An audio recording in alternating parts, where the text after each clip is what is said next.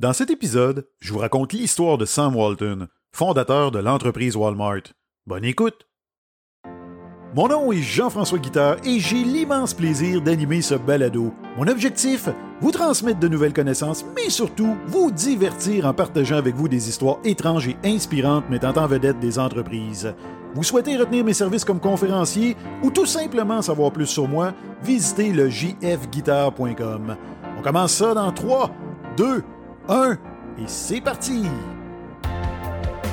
Bonjour, ça me fait plaisir de vous retrouver pour un nouvel épisode d'affaires et marketing. Et aujourd'hui, j'ai un sujet qui va vous intéresser. Oui, parce que je sais très bien que vous aimez les histoires qui mettent en vedette des entrepreneurs, parce que comme je le dis régulièrement, mon épisode le plus populaire jusqu'à maintenant, ben, c'est celui qui raconte l'histoire des légers, c'est-à-dire les fondateurs des rôtisseries Saint-Hubert. Et aujourd'hui, ben, j'ai une autre histoire qui m'en vedette un entrepreneur, un certain Sam Walton, cette fois-ci, qui a fondé l'une des entreprises les plus controversées de la planète, c'est-à-dire Walmart. Mais avant de vous la raconter, j'aimerais souligner que j'ai récemment fait la tournée de plusieurs médias à travers le Québec afin de promouvoir la troisième saison d'affaires et marketing. Et je voulais d'ailleurs remercier tous les médias qui se sont intéressés à mon contenu. Et avant d'enregistrer cet épisode, ben, je me suis dit, tiens, tiens, je vais aller voir où en est rendu euh, en termes de classement sur la plateforme Apple Podcast mon balado, donc à voir où j'en étais rendu. Et à ma grande surprise, Affaires et marketing trônait tout en haut de la catégorie marketing à travers le pays, donc numéro 1 au Canada et également en 19e position dans la catégorie business. Donc merci infiniment à vous, chers auditrices et chers auditeurs, de me suivre dans cette belle aventure-là. Et aujourd'hui, ben oui, je vais prendre quelques secondes également pour lire le commentaire d'un auditeur, cette fois-ci un certain Eric, qui m'a écrit pour me dire Bonjour JF, félicitations pour ton podcast très divertissant et instructif. Je t'envoie mes suggestions de sujets. Dans la veine de l'épisode de Saint-Hubert, il y a le succès de Vachon à Sainte-Marie-de-Beauce qui est intéressant. L'histoire de Rosanna Vachon qui a inventé les Joe Louis dans sa petite cuisine de campagne est un autre succès québécois. Bravo pour ton concept. Eh bien, mon cher Eric, j'apprécie énormément hein, que tu aies pris le temps de m'écrire et surtout j'apprécie ta suggestion. Euh, en fait, grâce à toi, j'ai décidé de me faire un cadeau. Je me suis commandé l'excellent livre de Dave Corriveau, c'est-à-dire l'histoire des petits gâteaux vachons entre 1923 et 1999. Donc, je suis en train de finaliser la lecture de ce livre-là et surtout, je suis en train de finaliser l'écriture d'un prochain épisode qui sera diffusé dans la quatrième saison, c'est-à-dire à compter de l'automne prochain. Donc, L'histoire d'aujourd'hui débute en 1918. Et pourquoi 1918? Ben c'est simple, c'est parce que c'est l'année de naissance de Sam Walton. Donc lui, il est né à Kingfisher, ça c'est une petite ville américaine de 5000 habitants située dans l'Oklahoma. Et peu de temps après sa naissance, ben, ses parents vont déménager dans le Missouri où il sera élevé dans des conditions difficiles. Son père, c'est quelqu'un qui travaille comme un forcené pour nourrir sa famille, et lui, ben, il s'attend à ce que son fils contribue à l'effort familial. Et Walton, on va se le dire, c'était pas un élève particulièrement brillant, dans le sens qu'il devait redoubler d'efforts pour obtenir des notes décentes, mais en contrepartie, il était très doué pour le sport, notamment pour le football et le basketball. Et après le lycée, ben, il part étudier l'économie à l'Université du Missouri, où il prend conscience de l'importance d'être populaire, il devient rapidement l'étudiant le plus connu du campus, et comment? Ben, tout simplement en parlant aux gens avant qu'ils l'abordent.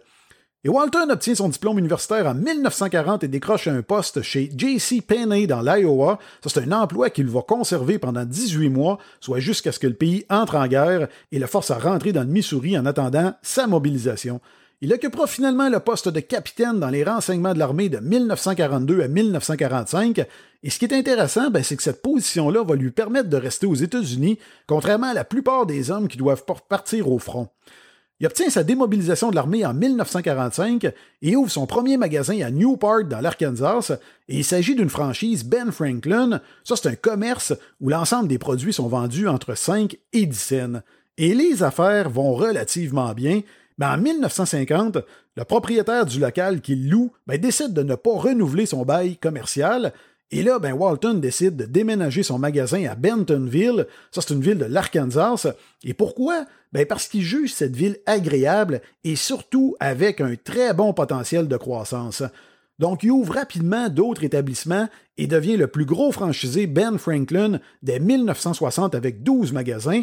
Et Walton, lui, ben, il accorde une grande importance à ses employés, qu'il voit d'ailleurs comme un très bon patron. Et à cette époque, le modèle d'affaires des grands magasins consiste en un responsable entouré de vendeurs qui servent les clients individuellement, mais on voit deux nouvelles tendances apparaître dans l'Est des États-Unis, soit les magasins où les clients se servent eux-mêmes, ainsi que les magasins arabais qui offrent un large inventaire de produits à bas prix. Et Walton, lui, ben, il voyage dans tout le pays pour être à l'affût de ces nouvelles tendances-là et décide d'ouvrir le premier magasin libre-service dans sa région sous l'enseigne Ben Franklin, mais ceci ne remet en rien la qualité du service offert aux clients, parce que même encore aujourd'hui, Walmart enseigne la règle des 10 pas à ses employés. Et ça, c'est quoi? Ben, c'est que les employés doivent demander systématiquement comment puis-je vous aider à toute personne qui s'approche à moins de 10 pas d'eux. La notion de magasin à rabais intéresse également Walton, c'est un concept émergent qui est présent dans les zones urbaines et développé dans l'est du pays. Toutefois, les grands détaillants, comme Ben Franklin, ben, s'intéressent pas aux petites villes rurales, mais Walton, lui, est convaincu que c'est une erreur et que s'il parvient à offrir des prix suffisamment bas, ben, les gens trouveront le moyen de venir jusqu'à lui. Walton se rend donc alors au siège social de la société Ben Franklin à Chicago pour tenter de convaincre les dirigeants d'adopter le concept de magasin à rabais, mais sans succès, mais c'est pas grave, lui, est convaincu qu'il a raison et décide d'ouvrir un premier Walmart à Rogers dans l'Arkansas en 1962 alors qu'il est âgé de 44 ans. Son entreprise poursuit sa croissance dans l'Arkansas et les États voisins au cours de la décennie suivante.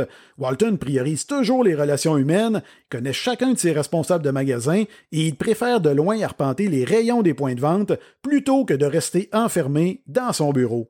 En 1969, Walton gère déjà 34 magasins, soit 18 Walmart et 14 franchises Ben Franklin. Son entreprise fait son entrée en bourse en 1971, ce qui lui permet d'investir davantage dans la croissance de l'entreprise Walmart. Et six ans plus tard, il est propriétaire de 190 magasins et en 1985, ben, il possède pas moins de 800 points de vente et devient l'homme le plus riche des États-Unis.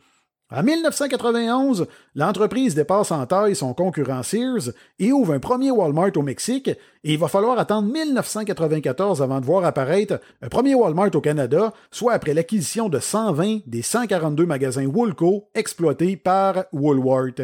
Et là, évidemment, c'est la folie dans la population. Les consommateurs sont très heureux de voir une entreprise américaine à bas prix venir s'installer. Hein. Ça va leur faire, leur permettre d'obtenir justement des bas prix. Mais à l'opposé, les entreprises, les commerçants sont très inquiets et ont peur de perdre des parts de marché. D'ailleurs, il y a un article dans la presse publié en 1994 qui racontait qu'en trois jours, les actions de la baie avaient reculé de 18% celles de Canadian Tire de 13% et celles de Sears Canada de 6 mais au final, on estime que l'arrivée de Walmart au Canada n'a peut-être pas été aussi catastrophique qu'anticipé. Ceci aurait même forcé certains grands détaillants comme Canadian Tire à innover et à se restructurer afin de demeurer compétitifs. Aujourd'hui, Walmart compte plus de 11 000 points de vente à travers le monde pour un chiffre d'affaires de plus de 500 milliards de dollars. L'entreprise emploie pas moins de 2,3 millions de salariés dans une vingtaine de pays. Et le Québec, lui, ben, compte 71 magasins qui emploient quelques 15 000 personnes. Évidemment, on ne peut pas rester indifférent face à l'empire construit par Sam Walton. C'est un homme qui a réussi où bien des gens ont échoué, et plusieurs raisons peuvent expliquer ce succès commercial, à commencer par les 10 règles d'or de Sam Walton, parce que oui, il avait pris le temps d'identifier et d'écrire 10 règles d'or a toujours suivies, et je vous les nomme. Donc, en premier, soyez impliqués dans votre activité, partagez vos bénéfices avec vos équipes, motivez vos employés à donner le meilleur d'eux-mêmes, communiquez, appréciez ceux qui vous aident, fêtez les succès, écoutez ceux qui vous parlent, surtout si ce sont vos clients, faites plus encore que ce que l'on attend de vous, contrôlez davantage vos dépenses que votre concurrence, et finalement, allez à contre-courant. On doit reconnaître le côté visionnaire de Sam Walton. Il a par exemple exploité des emplacements ignorés par ses concurrents, il a été l'un des premiers à se doter d'un système informatique et il a rapidement compris les règles du marchandisage, par exemple, il n'a pas hésité à positionner les plats préparés à côté des couches après avoir réalisé que les parents de jeunes enfants ben, n'avaient pas nécessairement le temps de cuisiner des repas. De plus, il est resté simple tout au long de sa vie et il exigea la même chose de la part de ses équipes, et ça, ça inclut les employés qui se trouvaient en haut de l'organigramme. Ces derniers devaient avoir des bureaux sobres et dépouillés de luxe, et lui, même s'il pesait des milliards de dollars, ben, il conduisait toujours sa vieille camionnette connue pour l'odeur laissée par ses chiens. Walton est décédé en 1992 d'un cancer du sang à l'âge de 74 ans. 30 ans après sa mort, l'entreprise Walmart est toujours bien en selle, mais faut se le dire, c'est une des entreprises les plus controversées au monde. On lui reproche notamment son empreinte écologique, la destruction de l'économie de petites villes et bien évidemment sa gestion des ressources humaines. Et consciente de son problème d'image, ben, l'entreprise s'est développée à l'étranger sous d'autres noms, comme Asda au Royaume-Uni, et acquis en 1999, ben, les 250 magasins Asda devaient permettre à Walmart de conquérir le continent européen, mais les choses ne se sont toutefois pas déroulées comme prévu initialement. En fait, le Bureau de la concurrence, les autorités ont souvent bloqué des fusions que souhaitait faire Walmart, donc ils se sont, euh, ils ont décidé de vendre Asda en 2020. Walmart a également connu des déboires en Allemagne. Débarqué en 1998 dans le pays, ben Walmart a dû le quitter moins de dix ans plus tard sans avoir réussi à dépasser les 2% de part de marché. L'entreprise a notamment été très critiquée pour le code de conduite de 28 pages qui imposait entre autres un test antidrogue à l'embauche et qui interdisait les relations amoureuses avec ses subordonnés. imaginez-vous, Walmart a jusqu'à mettre en place une ligne téléphonique interne pour permettre à ses salariés de dénoncer leurs collègues qui ne respectaient pas le code de conduite. Bref, qu'on aime ou non Walmart, on doit reconnaître le génie de son fondateur Sam Walton. C'est un visionnaire qui a révolutionné le commerce de détail en innovant constamment et en étant à l'écoute de ses clients. Donc, c'est ce qui met fin à cette histoire. J'espère que vous avez apprécié. Et euh, ben, si c'est le cas, Vous, écoutez l'épisode actuellement sur la plateforme podcast, euh, Apple Podcast. Descendez jusqu'en bas, vous avez une section avis et commentaires et vous pouvez me laisser un avis pour me démontrer votre appréciation. Donc, idéalement, un 5 étoiles. Et vous pouvez également me laisser un commentaire. Ça va me faire extrêmement plaisir de vous lire et de le lire dans un prochain épisode qui sera diffusé ultérieurement. Vous pouvez également me laisser un avis. Maintenant, c'est tout nouveau sur la plateforme Spotify. Donc, encore là, euh, vous avez qu'à cliquer sur le nombre d'étoiles en fonction de votre appréciation. Et dans le prochain épisode, je vais vous raconter une histoire assez étrange, soit celle des seringues qu'on a trouvées dans des canettes Pepsi. Donc si vous ne voulez pas manquer cet épisode, ben, la meilleure chose à faire, si ce n'est pas déjà fait, ben, c'est de vous abonner à mon podcast. Vous pouvez le faire sur euh, la plupart des grandes plateformes, soit Apple Podcasts, Google Podcasts et également Spotify. Il y a des boutons suivre, vous abonner, vous cliquez là-dessus et qu'est-ce que ça va faire? Ben, ça va faire qu'affaires et marketing va se retrouver dans votre bibliothèque et que vous ne manquerez plus aucun épisode. Je vous invite également à visiter le jfguitar.com, ça c'est mon site web, vous allez retrouver là-dessus évidemment tous les épisodes de mon podcast, également tous mes articles de blog et mon livre Comment réussir sa pub, un excellent livre, ainsi que tous les sujets de mes conférences, et tout ça se retrouve sur le jfguitar.com. Sur ce, ben, je vous remercie encore une fois et je vous dis à très bientôt.